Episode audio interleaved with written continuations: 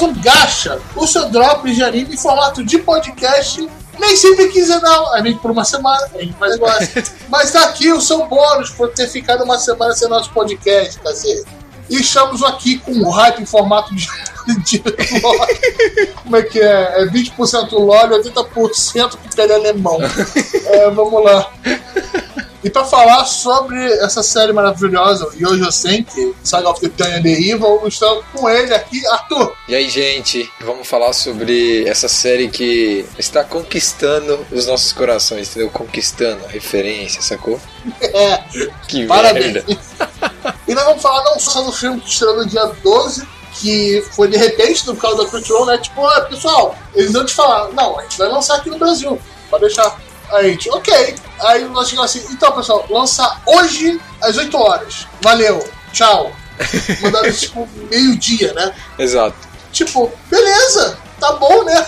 Tranquilo, tranquilaço. E eu não fiquei triste, Roberto. Eu não fiquei triste. Não, mas eu fiquei urso no pica-pau, né? Né, igual, nós ficamos igual um maluco, né? Vamos assistir que hora já e tal, desespero total, né, Roberto? Aham. Mas a gente também vai aproveitar falando da série animada que também tem na Crunchyroll, pagar nós, Isso. que foi um dos meus acho que é o meu Isekai favorito. Olha isso, caralho. Não tem melhor hora de falar sobre ele do que agora que temos acabou de sair um filme.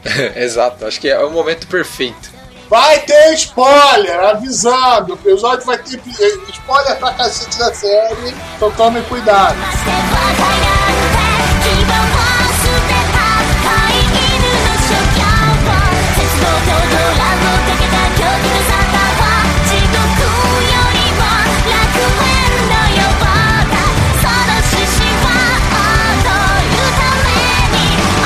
Então, Arthur, como você descreveria, e eu já sei que uma frase, É uma ideia muito louca que deu certo. É é só isso que dá pra falar. é Loli nazistas desafiando Deus. Cara, é, é um negócio absurdo. O Isekai militar com loli, com, nazi, com pseudo-nazismo, a gente não tem a questão Uh, sim, do nazismo, do é, Volkswagen, é, Volkswagen. que é a purificação, né? A raça superior, isso aí a gente não tem. Sim, acho que era Volkswagen. Eu esqueci o, o nome. Provavelmente os nossos, nossos ouvintes que conhecem a história vai me corrigir, que era a ideologia que percebeu o nazismo, mas ele fala muito de ambiente da Primeira Guerra, ambiente da Segunda Guerra também, só que num mundo meio novo, no qual algumas dessas coisas acabam se repetindo, mas é muito louco. Mas vamos começar no início, né? Você começa o primeiro episódio, tipo, ok, porque essa garota tá voando, ela tem um rifle, ela solta magia pro rifle, ela explode trincheira, fala assim, porra, isso parece um império alemão. Só que por que tem magos voando, atirando no outro como fosse caça? Exato. Você começa o episódio muito assim, tipo, o que que tá acontecendo? Eu não sei o que tá acontecendo, mas tá legal pra caralho, eu quero ver mais. Exato. É, é o encerramento do episódio, que é tipo, a Tânia lutando com o contra o esquadrão de magos, ela enfrentando algumas posições de trincheira, a guerra toda, a animação belíssima da batalha. A Sim. gente pega pelo saco nesse primeiro episódio. Vem cá, vem cá. Olha isso que a gente vai- te mostrar. Agora a gente vai contar a história. E no segundo episódio você descobre que ele Isekai. Exato. Gente, você é Totalmente cacete. inesperado, né? A, a forma como é contada a história, né? Aham, essa é a nossa obra de 2017. Sim, o anime saiu em 2017. A novel começou a ser publicada em 2013. Temos o mangá também, isso em 2016. A Light Novel, infelizmente, não tem no Brasil. Alô JBC, alô New Pop. Ela foi traduzida até o volume 7 para inglês. E temos até 11 volumes em japonês. E temos um mangá que está aqui no Brasil para nossa querida Panini, que já está na data de gravação desse podcast na pré-venda do terceiro volume. Tem uma arte belíssima, né, Arthur? Sim, é, é bem bonito mesmo. O artista, o- a pessoa responsável pela parte artística do mangá, é um mangaka relativamente novo. Ele trabalhou em 3, 4 obras só. Mas tá muito bonito, é bem detalhado. Ele consegue puxar o espírito das artes da Light Novel. Se vocês tiverem curiosidade, A arte da Light Novel é um esculacho. joga assim, é, Yojo Senki Light Novel Illustration. Tipo, cara, é umas ilustrações animais, cara, é muito da hora. É um negócio muito foda. E o mangá consegue trazer bem esse espírito, porque a Tânia, né, o nosso protagonista, ela, ela muitas vezes você não sabe se ela, ela já tá louca, ou tá quase ficando louca, ela, ela tá no limiar ali entre o humano e o insano, sei lá. E as imagens da Light Novel transmitem muito bem isso, pelo menos. Aham, sim, cara. Cada capa da Light Novel é um monstro. Sim. É, é fácil, fácil, fácil. Então, parabéns pro artista Shinobu Shinotsuki, junto com o autor Carlo Zen. É esse nome muito esquisito, não tem informação nenhuma que ele é de outro país. Provavelmente isso é só um pseudônimo. Não tem informação nenhuma sobre esse maldito autor por aí. Se é uma autora, se é um autor, se é um cachorro, ninguém sabe. E, voltando a esse, esse ilustrador, é do cacete. E fizeram jus ao mangá, né? A Light Novel, né? Fizeram o mangá, o jus ao Light Novel. Não, esse, é, o- esse é o autor que eu falei, é do Light Novel. Ah, tá, não, é que as artes da Light Novel são anteriores ao mangá. Então, Sim, sim, mas o, o mangá, o mangá fez jus a Light Novel. né? isso, isso, isso mesmo, isso, isso mesmo. Ah, certeza. é, foi mal. O a arte do Shikatujo, né? O mangá. Isso, aham. E vamos falar da parte secar da parada, né? Porque você fala assim, porra, a garotinha pequenininha, loira, alemã, né? Aí mostra antes, tipo, mostra o Japão atual, você começa a não entender nada. E praticamente um salário meio que parece que era tipo de. Ele era do RH, né? O, cara extremamente pragmático, extremamente salaryman, aquele cara meio frio, tipo, vou fazer tudo aqui pra ter que ser certo dessa maneira, de uma estratégia pra eu conseguir evoluir na carreira corporativa, né? e ter uma vida tranquila. Ele sempre bate nessa, nessa tecla. Ele Mas quer uma vida todo. tranquila atrás de uma mesa. É importantíssimo isso. Ou seja, é o sonho do salaryman japonês. Tá Exato. lá, é aquele cara. E a gente não vê o rosto dele, né? Em nenhum Não. momento. E tanto que tem uma cena forte ele despedindo uma pessoa e simplesmente sai com o seu monólogo dentro da cabeça dele, falando sobre a vida dele, os ideais dele, tipo, cara, vamos lá, vamos pegar aqui o trem, etc. E ele é empurrado pra frente do trem pelo cara que ele demitiu. E nesse momento, tudo para. O tempo para. E ele começa a perceber, tipo, caralho, eu vou morrer, cacete. Até que ele tem um diálogo com o que parece ser Deus, mas ele acaba chamando de entidades existências. Isso. E você se lembra mais um pouco dessa, dessa primeira discussão dele, Arthur? Sim, eu lembro bem por cima, mas basicamente assim, ele acreditava que ele não precisava, ele não acreditava em Deus, em nada desse tipo, e que a única coisa que ele precisava pra pra ser feliz e conseguir as coisas que ele quisesse era seguir as regras da sociedade, igual você falou, ele levantar cedo e trabalhar, fazer o serviço dele, tal, tal, tal, tal, tal, que ele ia conseguir, ele não precisava da ajuda de ninguém, de ninguém, digo, de um ser superior como um Deus ou qualquer coisa assim. E ele para e fala isso na frente, que ele para, tipo, você vai morrer, parou o tempo. Apareceu Deus na sua frente falando com a voz da das pessoas toda em volta daquele tempo parado. Você fala assim, cara, vai tomar no cu, cara. Porra, eu te desafio, cacete. Eu tô aqui, eu não preciso de você. Eu não preciso rezar pra você, eu preciso seguir as ordens da, da sociedade. E eu desafio uma posição um pouco desfavorecida, né? Sim, é. E, e, e na hora que ele fala isso, é, ele compra uma briga, né, Roberto? Compra uma briga Ah, que ele não pode ganhar. Aham, não, e não sei porquê, a existência é X. Eu falei assim, é mesmo? Vamos ver então. Eu vou fazer você se ajoelhar. Vou fazer você querer rezar pro mentira divina. E ele vai lá e reencarna o cara. Fico pensando assim, tipo, ok, você esse reencarna. E quando ele percebe, ele tá reencarnado em um outro mundo como uma garotinha num orfanato. Exato. Aí como ele falou assim, eu acho que eu tô na Europa, pelo clima aqui deve ser tal lugar. E tipo, ele vai vivendo a vida de um órfão até que começa a ver os aspectos de guerra e ele acaba querendo estudar para entrar na academia militar, né? Não, é que durante uma, uma verificação no orfanato eles descobrem que ele tem um, um poder mágico latente muito grande. Ele, agora que na realidade é ela, agora já é a Tânia. No caso, ele já tá no corpo da menina de 12 anos, ali 10 anos, quando começa o anime. E ele tem um- uma magia, um poder mágico latente muito grande. Nesse universo, a magia, ela tá junto com a tecnologia. Então você tem magia e, tipo, armas de fogo, canhões, blindados, tem tudo isso, aviões, tudo. Então é uma Ah, mescla. só que o- o- os mágicos mais eram usados para voar, no caso, né? É, era, era um. Como que eles falam? Era aquele ataque de cirúrgico, né? De precisão. Então, você tem um esquadrão de magos, ele vai lá, rapidamente entra, causa um, um dano absurdo e se retira rápido, né? São aqueles ataques estratégicos, né? Pontuais, né? Ah, como um bombardeiro leve da Primeira Guerra e da Segunda Guerra Mundial. Tanto que ele mostra, tipo, ok, ok, mas são tipo os fighters desse mundo aí. Eu tinha perdido no primeiro episódio. É, tanto que você não vê nenhum mágico no chão soltando bola de fogo ou qualquer outra magia. Eles sempre estão no céu. Aí descobre esse poder mágico, ela vai pra academia militar e lá ela começa a subir e fica no meio doida. Que é o nome da saga da Tânia de Evil à toa Exato. E mostra como ela ca- acabou sob a patente militar. Né? Tem um nanoarco lá falando sobre a, a história de origem toda com a, o desafio da existência X, que é denominado assim no anime, e a subida no escalão militar dela. Como ela tinha memória antiga dela, que é importante isso, da outra vida, ela tinha um conhecimento muito amplo. E começou a perceber as similaridades do conflito atual que estava acontecendo, uma véspera de guerra, véspera de uma guerra, com os casos da Primeira Guerra Mundial. E porque ela, pelo então, também estudou algumas coisas sobre táticas de guerra, ela consegue ter um boost muito grande. Porque, principalmente na época da Primeira Guerra, nós tínhamos muita inovação tecnológica. Você pode demonstrar como os os magos voadores do demônio, né? E táticas meio antiquadas. Você estava passando para outro estilo de guerra. É, as guerras anteriores, guerras napoleônicas, etc., era uma outra coisa. A Primeira Guerra mudou muita coisa, a Segunda Guerra ainda mais. Então ela tinha essa vantagem do conhecimento de batalha que fez ela subir no posto de oficial muito rápido no meio acadêmico, né? Uhum. E ela também acaba se envolvendo com a parte de pesquisa, né, Roberto, no, no, exército, né, que é onde desenvolve a joia dela, né, que é, essa é a grande questão desse universo aqui. As pessoas têm poder mágico, né, mas elas não têm como canalizar esse poder, tipo, concentrar ele, controlar ele, né. Então,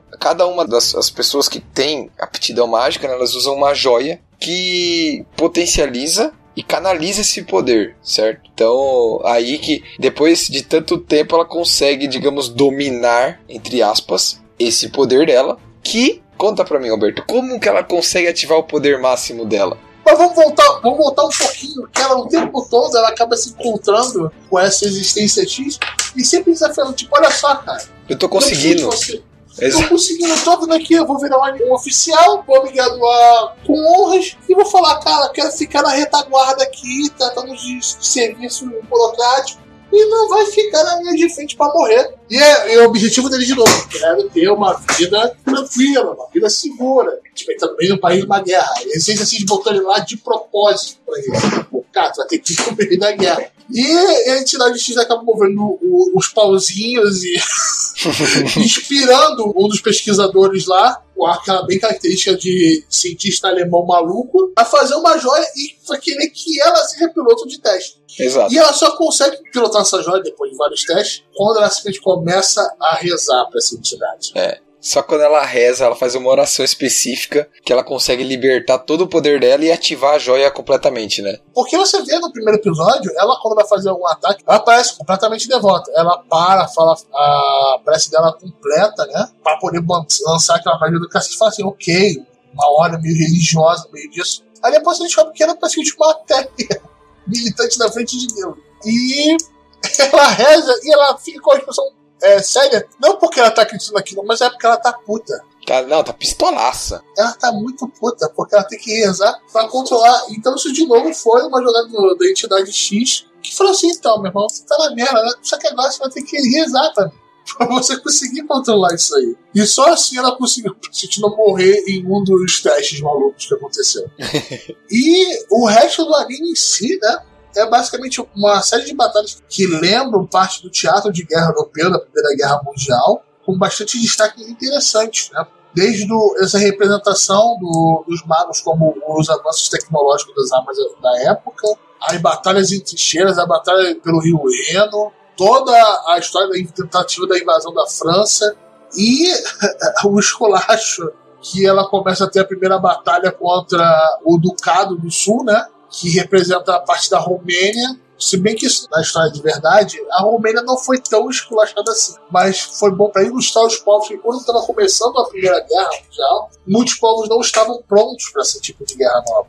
Vídeos os franceses, que no começo do, da Primeira Guerra Mundial, eles tinham ainda uniformes de cor azul brilhante, que era usado nas guerras anteriores como uma divisão. E já os alemães já usavam uniformes camuflados mais escuros, para se camuflar na lama e no campo de batalha, que deixava os franceses muito à mostra. E isso também mostrou, e entre outros povos que lutavam praticamente sem superioridade aérea e com as armas e táticas desatualizadas. E mostrou esse, desse Ducado do Sul, basicamente o pessoal com mosquetes e uma formação de quadrado sendo totalmente destruído por aviões. Não, obliterados. Obliterados é a palavra. Obliterados, acho assim, fala, meu Deus, é isso mesmo que eles estão fazendo? É só isso? Isso foi o primeiro teste da força de equipe dela, né? Que ela tentou O fazer. Esquadrão pra- 203. Ela tentou fazer praticamente, tipo, não, não, eu vou fazer esse, esse esquadrão aqui, vou fazer um esquadrão tão impossível que ninguém vai entrar, tá ligado? Daí não vai ter esquadrão. Aham, e só entrou nego maluco, Exato. nego perturbado.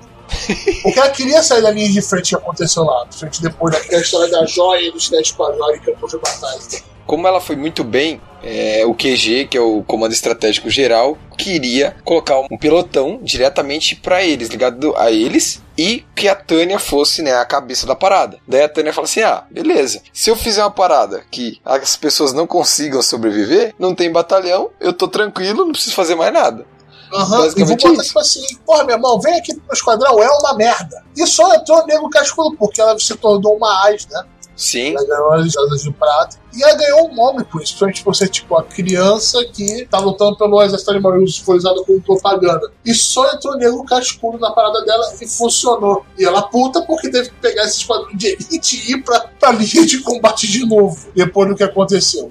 E por mais que ela busque sempre essa vida fácil, mas quando dão a missão pra ela, ela não faz corpo mole. Ela vai, tipo, ela tenta fazer o máximo possível pra, tipo, dar o, resultado mais absurdo possível. Então ela sempre tá um, dois ou até três passos à frente do que o inimigo tá pensando, né? Isso a gente vê claramente no filme, né? Sim, e principalmente por causa desse conhecimento prévio que ela consegue parar e observar a, a situação daquele mundo, apesar de um pouco diferente, como fosse a Primeira e a Segunda Guerra Mundial. Tanto que ela, ela se forma uma tese sobre o Império, né, que é chamado de Império, como o Império se comportaria numa guerra mundial. Aí chamou a atenção dos superiores, etc. Então já, a gente já entra, né, no anime, né? E se nós comentamos tudo isso é do anime, que passou em 2017, né? Na temporada de inverno lá no Japão, que é nossa aqui, que é o verão, né? Que foi lá em janeiro, né? Aí a gente tem tudo isso aí, todo o crescimento dela no anime. Até que a gente tem no final uma batalha final muito foda no final do, do anime, onde ele, ela mata um cara muito foda, né, Roberto? O grande nêmesis dele, né, Isso. era um cara tipo do Império do Norte, né, que seria tipo os países nórdicos unidos. E daí, com os desfechos dessa batalha, é com certeza ela derrotando o cara. E ela não só derrota, ela rouba a arma do cara pra ela, como se fosse um, um spoil de guerra. E continua, e vida que segue. O que acontece é que, bem nesse final, com esse fim, você tem ali o cliffhanger pro filme, né? Onde você tem ali a, a filha do cara, que era o, o fodão, que vai em busca de vingança. Ah, que ela foi ligada para o que seria os Estados Unidos e ela, ela recebe uma carta que o pai dela morreu, né? E ela acaba se inscrevendo pro exército. No momento que ela se inscreve, ela vê o olho amarelo como se fosse para identidade X. Ou seja, parece que a Existência X tá querendo lascar com o rolê da Tânia de novo, né? É Já tipo, ela basta- tá conseguindo ganhando, eu vou continuar sacaneando.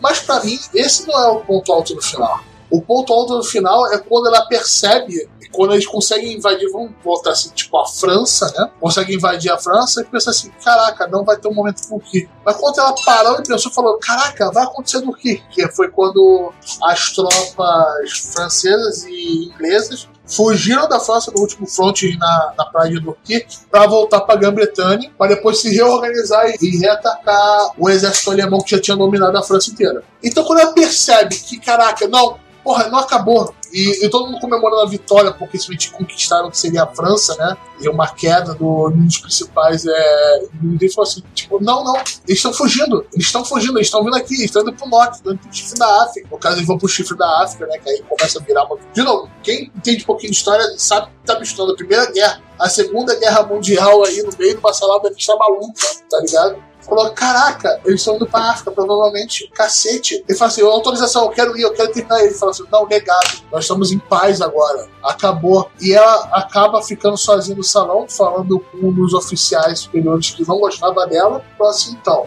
estamos aqui, né? Não seria um crime de guerra os generais simplesmente deixarem a sua nação perder uma batalha simplesmente e o outro cortar lá assim, o que, que você tá pensando? Você pensa, oh, caralho, ela vai fazer um golpe de Estado. Ela vai virar Hitler. Você pensa Eu que ela pensei, vai ela fazer vai- isso? Ela vai virar Hitler? Agora sim vai virar um olho nazista do caralho. Aí, tipo, aí falou assim: não, não, não, não. E quando ela vai tentar pilotar sozinha pra ir até lá, ela tem um negócio negado, cidadania presa, e ela fica pistolaça, e ela pede, ela percebe que ela perdeu a oportunidade de acabar com parte da guerra naquele momento. Que a Tânia busca o tempo todo não é uma vitória em si, ela tá sempre buscando o fim da guerra porque ela quer paz. Então, ela, ela toma várias atitudes durante a obra com essa finalidade, né? Tipo, a própria braço direito dela, que é a. Eu esqueci o nome da- do personagem agora, que é o nome lazarento de difícil de falar o nome dela. Era no começo muito, tipo, muito, muito de boa. Tenta falar. Você que tem descendência alemã aqui. Não. Vai lá, Fé, que eu não consegui falar parte do seu sobrenome aí quando você falou. Manda, manda aí, manda aí, manda aí então o nome aí. Tá, só um instante. Nossa, Victoria Ivanovna Serebryakov. Nossa. Serebryakov. Serebryakov. Serebryakov. Aí, ó, Serebryakov. Parece, que pegar e falar assim, gerador de nome eslavo, tá ligado? Exato. Então, assim, tipo, até ela, essa daí que era mais dócil do esquadrão dela, no filme, né, no final da primeira temporada e já no filme, já tem uma postura totalmente diferente, cara. eu acho que é o único. Tem um fraco que são os personagens no esquadrão dela, né? Que eu não me importo muito com eles, Sim. só a Victoria. Isso. É, e ela foi uma das que teve mais mudança de design do, da Light Novel, Sim. que ela parece uma pequena Tânia, pro anime, que se torna uma coisa completamente diferente. Ela é muito mais fofinha no anime. Na Light Novel. Não, também vi- visualmente diferente também, né? Sim, é, porque no- na Light Novel ela é bem mais esbelta, o rosto é mais fino, como o da Tânia, a própria Tânia, né? Mais acentuado, ela é mais esbelta também. E já no anime ela tem uma cara mais assim, inocente, mais kawaii, mais fofinho, né? E isso deixa a coisa pior, porque a Tânia às vezes ela faz umas caras e bocas que você dá medo mesmo, porque fica aquele kawaii gore, assim, tipo, você tá com medo da parada, porque ela é A- uma, a- piscina, uma aquela maluca, aquela velho. bad face do cacete. Sim, Se GTO tem a- as caras mais engraçadas, talvez esse tenha uma das caras mais assustadoras sim. de loucura do cacete. É, é, é que eu falo, é que eu sempre comento, a Tânia tá entre a insanidade e a humanidade, ela tá sempre ali nessa, nessa gangorra. Tanto que, cara, você pega as cenas de discursos dela, isso é uma coisa que marca muito a obra. Tipo, a Tânia dá uns discursos muito fodas. E, e a, a maioria das coisas que ela fala sobre os discursos dela é tudo mentira, são coisas que ela nem acredita. Ela, ela cita Deus muitas vezes no discurso dela. Se Tipo você assim, pegar. Não, vamos fazer pela nação, pelo Deus do final. Tipo, Caraca, consegui É. inflamar eles, não acredita. Exato, e, e se você pegar até a du- o, esse anime tem uma versão dublada, o anime, né? O, o filme vai ganhar ainda a versão dublada. Mas o anime, até as dublagens desses momentos de discurso, de oratória dela, que são muito pesados, né? Ficaram muito bons. Então, cara, muito bacana. Tipo, isso tem um peso na obra muito legal, isso. Ah, é bom ver a diferença do design dos personagens da Light Novel pro mangá e pro anime. Mudam bastante. Sim. Como eles mudam. O mangá tá um pouco mais próximo da light novel e o anime já é bem mais leve, no seguinte, tem menos detalhe, só que isso ajuda a dar mais fluidez para cenas. Então você tem as cenas de combate são muito bem feitas, bem animadas. A gente até vai comentar o estúdio que fez tanto o anime quanto a obra, né, o filme, desculpa. Vamos comentar agora sobre esse estúdio maravilhoso, que tá- entrou no radar de todo mundo agora, né? Exato. Porra, pelo menos no meu, o que esse estúdio fizer, eu estou vendo. Porque, né, Arthur? Exato. ele, foi, né? ele foi feito pro pessoal de quem? É, então o Nut, que é o estúdio que fez o anime, fez o filme, ele é um estúdio bem novo. Ele só tem. Eu, eu, eu dei uma olhada no mall, ele só tem cinco ou seis obras ali que estão dele, incluindo Yojo Senki já, tá? Ele é um estúdio que foi fundado por ex-funcionários da Madhouse, que Não, a não. gente já comentou Madhouse aqui. não. Madhouse! Madhouse. É que a, a Madhouse teve uma. uma eu- a gente vai comentar um dia sobre isso. A gente já tem aquele programa daqui outro. Nós vamos fazer um programa Uhum. sobre a Madhouse. Mas a Madhouse passou por um tempo por um desmembramento aí. A gente teve o dono É, que foi o vendeu. grande êxodo da Madhouse. Próprio dono da Madhouse vendeu a Madhouse, daí abriu o mapa. E alguns desses funcionários que acabaram saindo da Madhouse ainda fundaram o Nut. Daí vem muita qualidade da obra, sabe? Inclusive, eles estão com o próximo projeto, que é o Decadence, que foi um anime que teve trailer já lançado, a gente não tem data ainda, mas o trailer é muito legal, vale a pena dar uma olhada. Ele mexe com um apoca- pós-apocalíptico, alguma coisa, exploração e tal, parece ser bem legal. Mas retornando, então, esse estúdio que fez tanto a animação quanto o filme, você já vê uma diferença bem grande de qualidade de animação, de detalhe de, de design tudo. Então, o filme é muito mais Sim. polido. E- Ele Muito usa mais o 3D da trabalhado. maneira certa. Ele usa pra fazer aquelas cenas de, de voo, de rotação impossível. Que ele usa, que geralmente é o 3D como referência para conseguir desenhar por cima. Os efeitos 3D do, dos golpes, dos poderes, são em 3D, eles usam 3D de uma maneira muito competente, né, Madhouse?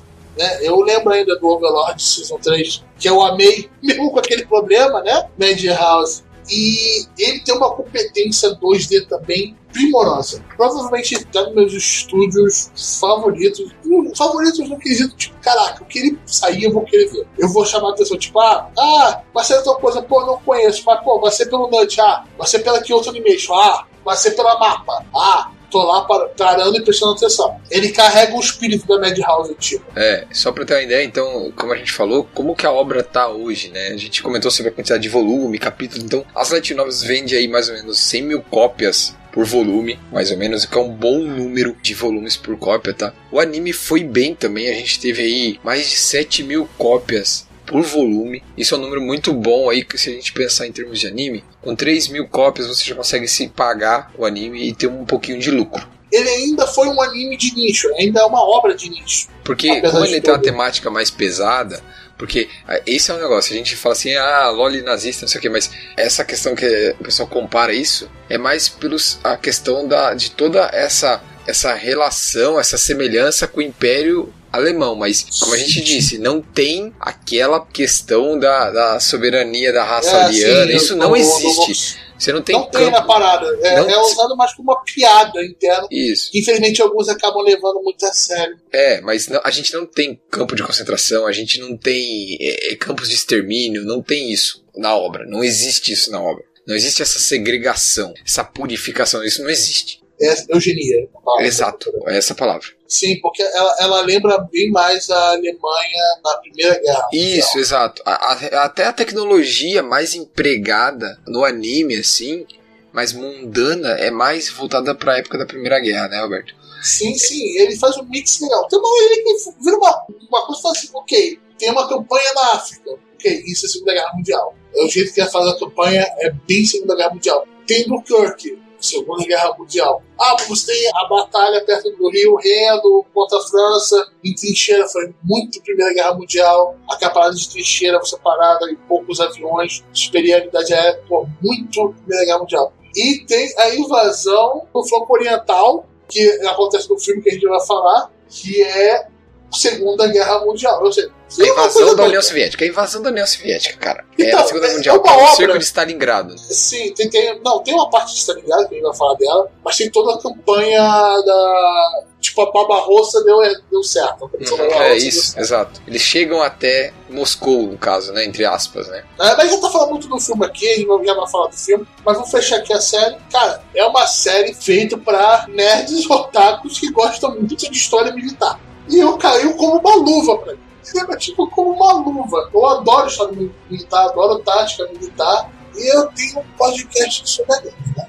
Então, tipo, ok, tá aqui, é um Isekai que você esquece às vezes que é um Isekai, né? Sim, ele, ele usa pouco elementos, tipo, você não tem o tempo todo a Tânia comparando o nosso mundo com o mundo ali. Ela tá muito mais Só na focada. questão da batalha. Só na questão da Isso, batalha. mas o dia a dia não tem ela comparando, ah, lá na- no meu mundo era assim, era assim. Não, então ela é mais focada em resolver os problemas e tentar ganhar um descanso. é isso. Ela só quer relaxar, ela só quer virar um burocrata. Exato. Ela só quer virar um, buro- um burocrata, exatamente.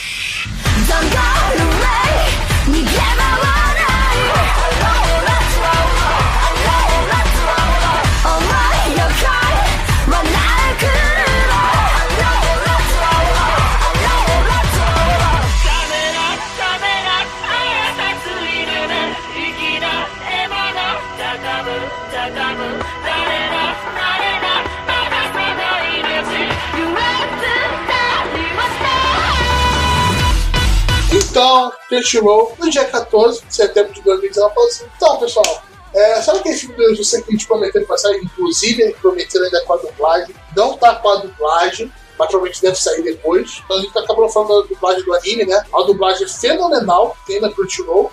Você pode ver o primeiro episódio até no YouTube, no próprio canal da Crunchyroll Brasil, pra você ver o nível da dublagem. O primeiro episódio é ótimo, totalmente de graça pra você ver, qualidade boa. Ela prometeu que vai ter o filme dublado, então vamos esperar que vai sair depois. Esperemos nós, né? É, ela chegou assim falando, então, pessoal, sabe aquele filme lá que eu prometi pra você, da garotinha lá, da alemã, da tira um do? Vai sair hoje, às 8 horas, tá? Do nada, saiu do nada. O Arthur me mandou um negócio assim, falou, tipo, caraca, que eu vou botar. Eu cliquei no ativo, eu falei, mano, é hoje. Eu mandei um print screen envolvendo a hora. Foi isso mesmo. Tipo, cara, é hoje. É hoje às 8, cara. Vamos ver essa porra agora. Aí quem tava lá no grupo do gasto, eu, eu dando ataque de pelanca assim que saiu o filme, querendo reunir o pessoal pra ver, etc. No final foi só eu e o Arthur, vacilante. Perderam a oportunidade. O Cine Gacha tá fraco, o pessoal não tem com o mesmo afinco de antes. Tem que dar uma acho que o cobrada pessoal não tem mesmo afim de hoje eu sei, tá ligado? É, pode ser, difícil. pode ser. Eu culpo eles também, tá ligado? Mas pra ver o live action de Jojo, não se reúne, né? que aí já até pensou em gravar com todo mundo junto, vendo o filme. Acabou não rolando mais. Teve eu, Arthur, a gente sincronizando o play da Crunchyroll junto. É, e comentando em cima do filme o tempo todo. De madrugada, depois do dia exausto de trabalho. Porra, que forma de terminar a semana. Sim, foi bom pra caralho, né? Sim, né? E que vamos falar desse filme, né? É a continuação direta, diretaça do, da série. Termina lá, tanto que o foco é a Mary Sue, a filha do soldado que foi abençoada pela entidade X, que acabou morrendo e a Tânia pegando o fusco automático dele. E a gente vê no final, na cena final ela com os olhos dourados falando, tipo, ok, ela vai enfrentar a Tânia pela entidade X. Vai dar ruim. Então, como a série ela adaptou até a metade do volume 3, né? Isso. 4, Final do, do né? capítulo 4, basicamente, do volume 3 da Light Novel. o filme ele vai imediatamente depois, só que ele pula o resto do volume 3, ele bota um pouquinho assim, falando por alto o que está acontecendo. Você já chega na campanha do chifre africano, e a campanha de antes da época alemã, da Segunda Guerra Mundial, contra o que restou da Commonwealth, que é a parte com a- os franceses, tá ligado? É, que seria tipo uma decisão definitiva dos franceses e o Império já se dividindo em milhares de frontes diferentes, exaustando o seu poderio e recursos em vários frontes. Ou seja, a gente tem aquele cenário da Segunda Guerra Mundial, logo ali, já quando a Alemanha começa a se dividir e toda aquela parada Ah, lá. você começa a ter vários focos diferentes, como o teatro africano, o teatro russo, o teatro dos aliados. Só não pareceu no Pacífico ainda, né? Vamos ver o que vai acontecer, né? E depois ela vai falar assim: não, pessoal, foi tranquilo, vamos de boa. Ele falou, e aí? falou: é mesmo? Pô, legal, você vai pra Rússia. Ela putaça com os homens dela, indo já pra Rússia. E é basicamente a Operação Barbarossa, colocando uma maneira diferente, né? Só que dessa vez ela se fala assim: ok, pessoal, os russos começaram a avançar e você vê aquele mar de comunista vindo pra cima dos caras. Não, não, não, antes disso, quando ela chega na União Soviética, tá vendo eles lá, fala assim, ó, a gente não pode atirar sem que eles deem um tiro antes. Aí os caras disparam um canhão sobre trilhos absurdamente gigante. Daí ela fala, agora pode sentar o dedo. Daí ah, eles recebe, começam, não, né? recebeu rádio. Vou botar a Rússia aqui, tá ligado? Tanto não, vou botar a Rússia. Tá atacando aqui a Alemanha. Falou, ah, é mesmo? Pô, pessoal, senta o dedo. Bota na culpa do papo esse canhão aí sobre trilhos. Aí você tem o, o começo do conflito no teatro oriental da Europa, né? Que seria a, a Rússia invadindo os territórios dominados da Alemanha. E né, vamos lembrar da história, não acabou muito bem. Então pensou assim: caraca, mano, a gente tá atrás dessa linha e a gente tá perdendo território. Ela lembrou, né, da história e falou assim: ok, pessoal, pessoal, faz o seguinte, vamos pra Moscou, vamos pra capital deles, vamos atacar eles, manda com o comando geral fala assim: que vocês estão malucos? Não, a gente consegue, pode mandar a gente, fala assim: ok, vai lá. E eles voam direto pra capital dele, que tem uma cena maravilhosa Sim. que ninguém esperava essa parada. É, Antes a gente tem uma cena que a gente viu tipo uma. Tipo um esquadrão Rainbow, né? De vários países diferentes, Isso. treinando na capital russa, no qual tem a Mary Sue no meio. Aí eles começam o ataque para Moscou. E tinha uma diferença de- de Moscou, né? A Praça Vermelha, mas tinha outros pontos bem parecidos com a realidade. E principalmente tinha aquela estátua gigante de Lenin pronta Exato. cobre. E tinha mais quem, Arthur? O principal personagem dos russos, O Gorbachev tava lá. o Gorbachev e o Lolicon. Exato. Tinha o Gorbachev Lolicon que se apaixona pela Tânia. Eles começam a atacar os aralhos, mas tipo, eles não atacam para destruir, eles atacam nos monumentos. Enquanto filmam tudo, cantando o hino nacional em pleno Moscou. Eles estão fazendo ali, minando né, o psicológico do- dos caras pra tentar desviar a atenção das frentes, né? Esse é o plano da Tânia, no final das contas, que é, digamos, humilhar ali o, o inimigo pra tentar ali aliviar um pouco a barra deles no front e para eles conseguirem é, ter alguma chance, né? Basicamente é isso. Ele fala assim, tipo, ok, beleza, vocês conseguiram um ataque, mas vocês conseguiram fazer que a gente não tenha nenhuma parte de diplomacia com eles depois desse É, eles destroem toda essa parte que seria. o- Não existe mais a a chance de um acordo de paz. É, é isso, é isso que eles falam. Ah, Eles acertam o orgulho dele. E, e, de novo, mostra essa parte da burocracia dos oficiais e da. Da burocracia dos generais, né? Tipo, os caras fazem o acordo de paz. O orgulho nacional também de outras nações. Tipo, cara, tipo, cara, você cantou hino alemão no meio da Rússia. Você não vai ter um acordo de paz agora. Você filmou pra, pra distribuir por aí, cara. Tipo, vai se fuder. É, tá com o ventilador, né? e acaba virando a principal teatro da batalha. É, Eles tentam, as forças do Rainbow tentam tipo um pequeno ataque, mas meio que são afastadas depois. Eles, eles- as forças da Tânia recuam da capital, que ele consegue fazer um estrago nela. E fazer parte das tropas recuarem para impedir o grande avanço que estava tendo com a Alemanha. E eles começam a receber a ordem de não querem para ir. Quando ela para, ela para e olha pro local e fala assim: que aqui tem uma grande linha de suprimento. E você percebe que é tipo Stalingrado. Ela fala assim, vai dar merda. dar merda de É, novo. você já pensa, né? E toda, o- toda a batalha de Stalingrado é muito legal. As batalhas são excelentes. A tática, e você sente um perigo real na nessa parada. Tipo, cara, eles vão perder a parada, eles vão ter que recuar. E tá vindo russo pra cacete de todos. as- Não, russo não, né? Comunista, como ela fala, de todos os cantos. Inclusive, esse filme tem. Se você não gosta muito de comunista, tem umas frases excelentes contra eles, cara. Esse filme, o tempo todo. Eles vão pra salvar uma, uma- um batalhão que tá preso nessa cidade, que, fazendo analogia, seria Stalingrado. Onde que acontece? Quando o batalhão da Tânia chega pra ajudar, comunistas chegam por todos os lados, cercando tudo, e eles não vão dar conta. É porque é muita gente, tipo, tem muito mais, digamos, mão de obra, né? Tem mais- muito mais soldado comunista do que a galera é capaz de deter. Então, mesmo sem magos, porque no exército comunista não pode ter magos, né? Porque Ah, Os magos, foram levados pro campo de concentração. não, eles foram mandados pras, pras frentes de batalha. Não tinha nenhum lá, entendeu? Eles queriam se livrar, então foi mandado tudo pra frente de batalha. Eu acho que foi Não, isso que e mandaram até pros campos. Eu Isso, falo, acho, que exato. mandaram, acho que mandaram tipo um gulag. Exato. Porque eles eram, eram realmente contra os magos. Os comunistas não, Isso. não curtiam os magos. Os únicos magos que tinham são os magos do qual a inimiga mortal da heroína, né, da Tânia, tá lá, que são tipo as forças dos aliados. E aí nessa hora a gente tem aí a, a batalha animal entre a Tânia e a inimiga Madison. dela, né? Exato. Que é o ponto alto do filme, né? Exato, e aí, aí a Nut gastou todo o budget dela de animação, o efeito sonoro. Não que antes disso o filme estágio ruim, não, tava muito bom, mas foi aí que ela concentrou todo o foco da ação, da animação, da qualidade e tudo. E interessante você ver que no primeiro momento o esquadrão da Tânia dizima o, o esquadrão dos aliados, basicamente, né? Das forças internacionais lá. Ele dizima, então, o treinamento, como o esquadrão da Tânia é muito bem treinado, ele oblitera o outro esquadrão, passa por cima. E a única ali que é capaz de bater de frente com a Tânia, movida ali por ódio, vingança, pelo esse boost que a, a Existência X dá pra ela. Com isso, só que ela consegue bater de frente com a Tânia. E pode-se até dizer assim, tipo, quase derrotou a Tânia, né? Ela não derrotou por muito pouco, né, Roberto? É, cara, ela não derrotou, tá? Ah, cara, mas foi foda. Ela, ela quebrou o braço dela. A Tânia teve que se fingir de dorminhoca ali, de, de derrotar. É, mas no final, quem tomou uma tiro de pistola?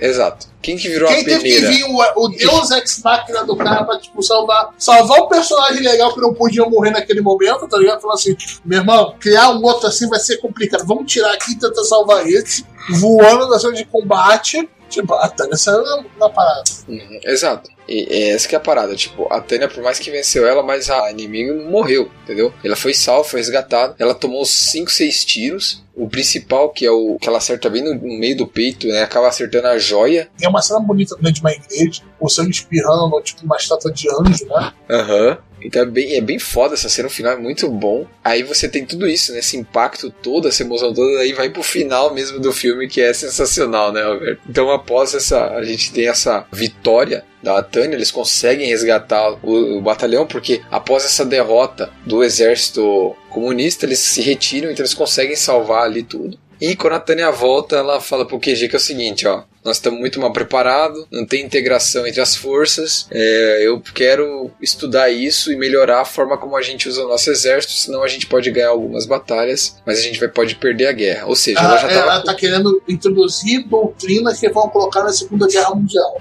Exato. Ou seja, ela quer arrumar um jeito. esquadrões, um, um- um cobrindo o outro. no- Porque você vê muita batalha de trincheira, né? Exato. A gente vai tentar fazer uma coisa um pouco diferente. Ela vai combinar os, os esquadrões, né? Os blindados com as infantarias, com ataque aéreo, tudo. Ela vai integrar as forças, né? As forças, as forças armadas ali. Então ela fala não que eu sou muito mais efetivo e tal. Daí ela mostra que ela fez uma pesquisa e tal. Ah, principalmente isso é mostrado depois dos que A gente acabou é, evitando de falar que foi que mostraram o avião pela primeira vez na obra, né? Com a Isso, bombardeios, aham, isso. Bandalha de que mostrou bombardeiros que realmente voavam de alturas enormes e aviões, né? Fala assim, porra, não vai ter um avião nessa parte. Os comunistas usam os aviões, que eu esqueci, acho que um I-386, se não tem sentido o modelo do avião. Durante a Segunda Guerra Mundial, deve estar querendo me bater agora. E eles aparecem, tipo, porra, isso vai mudar a guerra. Como a aviação mudou a guerra. E foi uma das teses dela. Então, com o que isso ela acontece no final, Com isso, ela consegue a permissão para virar uma burocrata que vai estudar isso. E logo de cara ela começa junto com o batalhão dela, eles vão pro, pro interior do país, né? Se concentram lá numa área isolada, e ela tá lá estudando, criando as estratégias, mandando bala e tal. O pelotão dela tá muito puto, tá muito desanimado, entediado, né? Não, não Tá né? entediado. Entediado Entediado. isso. Aí ela tá lá de boa, tomando um cafezinho dela, o chocolate quente dela e tal. E daí ela recebe a ligação. Ou seja, os generais do QG estão agradecendo que tá funcionando muito bem, tal, tal, tal, tal, tal, e por isso ela vai passar a ser a primeira comandante de um esquadrão multidisciplinar, né, de multi de forças diferentes, né, do Império. Então agora ela tem que voltar as linhas de frente, na frente de um esquadrão absurdamente grande, com um monte de tanque, um monte de infantaria, uma coisa absurdamente maior, que vai demandar dela um esforço absurdo. E claro, ela vai deixar de ficar de boa e vai lá pra, pra guerra, né? Então, mais uma vez, a Resistência X ganhou, digamos. Esse filme foi muito bem compactado em uma hora e meia. Não achei chato nenhum momento dele, né? Foi uma hora e 55. Eu senti um pouco menos. Ok, beleza. Não achei nenhum momento chato. Eles, eles fizeram os cortes certos. Fizeram bem em se focar nesse teatro oriental e cortar a batalha pelo chifre da África. É, que conseguiram comprimir essa parada toda. Por mim, botava outra série no lugar do filme, eu ficaria ultra feliz. Mas eu não vou ter isso, né? Não, não mas. É assim, Alberto, de maneira geral, eu acho que com tudo que a gente viu, né, tipo, o filme arrecadou aí, em termos de box office, 4 milhões de dólares, o que é muito bom, e ainda a gente tem as vendas de Blu-ray DVD. Lembrando, pessoal, 4 milhões de dólares, do Noara que é tripulada, cheio de outros grandes lançamentos do próprio Japão, e fora que é uma obra de animação, é uma obra ainda de nicho. Pra o gente. que ela é, foi ok, foi legal, não foi uma explosão enorme, não sabe como vai ser agora com o streaming, né? Que ela tem o pessoal do ferrenho, tipo eu, mas também não posso botar aqui meu fanático na frente, tipo, não é uma obra ultra mainstream que vai arrecadar é, 20 milhões com uma coisa. A quantidade já pegou quanto no filme dele? Cara, eu acho que já tinha passado de 120 milhões. Ah, sim, é, o Konosuba fez mais de 15, eu acho, né? Sim. Também foi na mesma época do Yojo Senki. E, ele tinha uma disputa ferrenha, né? Mas você tem que lutar o que você tem que lutar, né? E eu acho que foi um filme excelente. Eu estou esperando agora o filme do Konosuba, tá, Cristiano? Quero do mesmo jeito, por favor. Acaba a Exato. semana feliz de novo, né? Uhum. E É, eu só tenho elogio pra esse filme, de verdade. Tirando aquele Deus Ex Machina de salvar o personagem no final, né? Mas tá no roteiro, fazer o quê? é, eu assim, eu para mim o filme foi muito melhor do que eu pensava. Eu tava esperando uma coisa bem mais sucia, e o filme foi muito bom, foi muito legal. Ele te jogou na ação de volta, ele empolga, ele te deixa, sabe, aquela empolgação assim, sabe? Muito foda, eu gosto muito da temática, as lutas e tudo. Você vê a, a Tânia se envolvendo com a parada, a relação dela com, com o batalhão dela, porque apesar de tudo, ela tá ali com os caras, ela respeita, ela quer que os caras vão pra frente e tal. É, é interessante que ela não tenta roubar na situação dela. Ela tenta trapacear. Ela tenta fazer o negócio do jeito que tem que ser. É, ordens são ordens, regras são regras, ela segue isso é, ao pé da letra, assim, né? Ah, é tanto que ela tem uma frase famosa que é liberdade sem ordem é anarquia e ordem sem liberdade é tirania. Em vez dela tá bem nesse limiar entre uma parte e outra. E no final das contas, apesar disso tudo, ela é ultra mega egoísta e o que ela quer mesmo é poder descansar no lugar em paz. Então, mais uma vez, o filme termina com um cliffhanger bem legal, né? Não tão grande quanto o cliffhanger do anime, né? Do anime pro filme, mas agora o filme termina com um cliffhanger. E eu acredito que nós vamos ter sim uma segunda temporada que continue a história, tá? É, não consegui achar valores das vendas atuais das novas desses últimos volumes, mas acredito que não deve ter caído tanto. O filme deve dar um boostzinho nas vendas. Então, a nova vem vendendo bem. O ritmo dela de lançamento é mais baixo do que a grande maioria. Tipo, ela, ela tem dois, três volumes por ano. Tem obras que tem mais, tem quatro volumes por ano. Então o ritmo dela é bom. O mangá tá muito legal também. E tá vindo pro Brasil, então, pô, cara, vamos torcer pra segunda temporada aí, porque vai, vai sair, vai sair. Deixa na mão desse estúdio, é pequenininho esse estúdio, mas tá indo bem. Deixa, deixa Sim, pra eles, sim, deixa, deixa pra eles. temporada, filme, alguma coisa. Material tem pra caralho. Pô, eles terminaram o volume 4, então a gente tem mais aí 11 volumes pra adaptar, se a gente for pensar tá 11 lançando. volumes, não, temos Não. 11, né? Temos 11, então tem mais aí 7 volumes pra adaptar. Eles adaptaram metade do que tá traduzido. Então É. tem muita coisa pra rolar. Tem muita coisa. Então, pô, tem espaço aí, se a gente for pensar em 3, 4 volumes por temporada, cada 12 episódios, a gente tem pelo menos mais 24 aí episódios tranquilos, sabe, Pra adaptar. Então, poxa, cara, seria ideal mesmo, seria muito bom a gente ter aí uma segunda temporada pra acompanhar a Tânia passando raiva e lutando lindamente nos campos de batalha. É, será que ela vai ter um golpe de Estado? Acho que não. Acho que ela ia ter muita dor de cabeça, tá ligado? É, ela teria muita dor de cabeça, não faz parte dela. E acho que foi esse nosso final, né? É, algumas considerações finais. Uma das coisas que eu usei como referência para fazer esse episódio foi um post do Reddit do usuário Chariot Will, no qual ele escreve muita coisa para falar o que tem de referência de Ojo Senki na Primeira e na Segunda Guerra Mundial. É post enorme, eu vou botar aí na notes. Foi um post excelente. Eu consegui ler todo quando estava fazendo a pauta. É para um milagre, porque é muito texto. E eu espero que vocês gostem dessa obra. Tenham gostado, melhor. Se vocês gostaram ou não, comenta aí com a gente no nosso site, BR. Pode xingar a gente, o João, por ter se recusado de ver um anime Sekai do Mole. E é isso aí, né?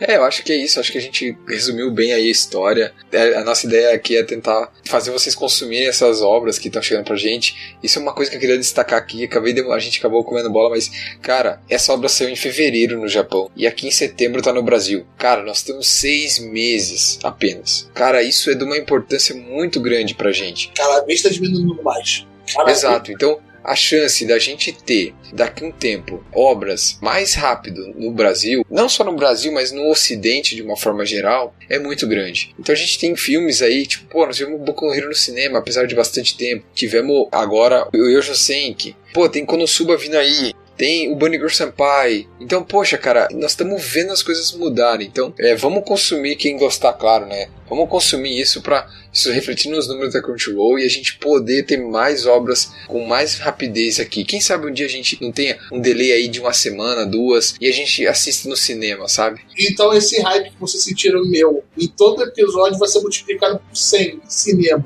É, a gente tem o filme do, do Makoto que tá vindo pro ocidente aos pouquinhos, então ele já tem data de estreia nos Estados Unidos, do Makoto Shinkai. E agora em outubro. Aos poucos as coisas estão chegando mais rápido pra gente e a gente precisa apoiar isso, consumir isso pra que, né, é, a gente possa ter esse conteúdo mais fácil, né, Alberto? É, vai ser interessante, agora um último pensamento é que eles estão numa posição muito privilegiada. Quem está vendo uma abertura do mercado de animação japonesa visando o dinheiro ocidental, né? Sim, exato. Ela, que para expandir, porque sempre foi uma, uma coisa de custo pequeno, um lucro ok, por cima de tudo, né? Animador sendo chicoteado para conseguir entregar 500 quadros por dia e temas estritamente japoneses. Aí quando a gente começa a ver a Netflix influenciando, influenciando o jeito tipo, ok, eu quero que vocês façam cinco animes para mim, toma uma pelejinha, eu gosto mais ou menos disso, disso, disso, faz. E fazendo coisas com o, o gosto do público ocidental, às vezes errando, né?